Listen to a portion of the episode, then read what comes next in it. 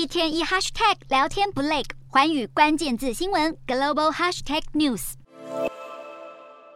美国联准会暴力升息，又启动量化紧缩，导致公债市场流动性持续恶化。巴龙金融周刊指出，美国公债市场陷入流动性减弱漩涡，如果进一步恶化，将会冲击美股和经济。虽然先前这么说，但为了改善流动性问题，美国财政部长耶伦现在暗示，有可能买回部分流动性较差的二十年期美国公债。耶伦二十五号表示，这是其他很多政府不时会做的事。他不认为这将成为主要干预工具，但可以想象有些事情是可以做的。耶伦坦言，美国二十年期公债交易量相对不足，一直有流动性比较差的问题，但还没有对此做出任何决定。摩根士丹利分析师表示，美国公债市场现在跌到相对便宜的水准。摩根大通首席全球市场策略师克兰诺维奇则认为，现阶段布局应该减持债市，理由是央行政策和地缘政治带来风险。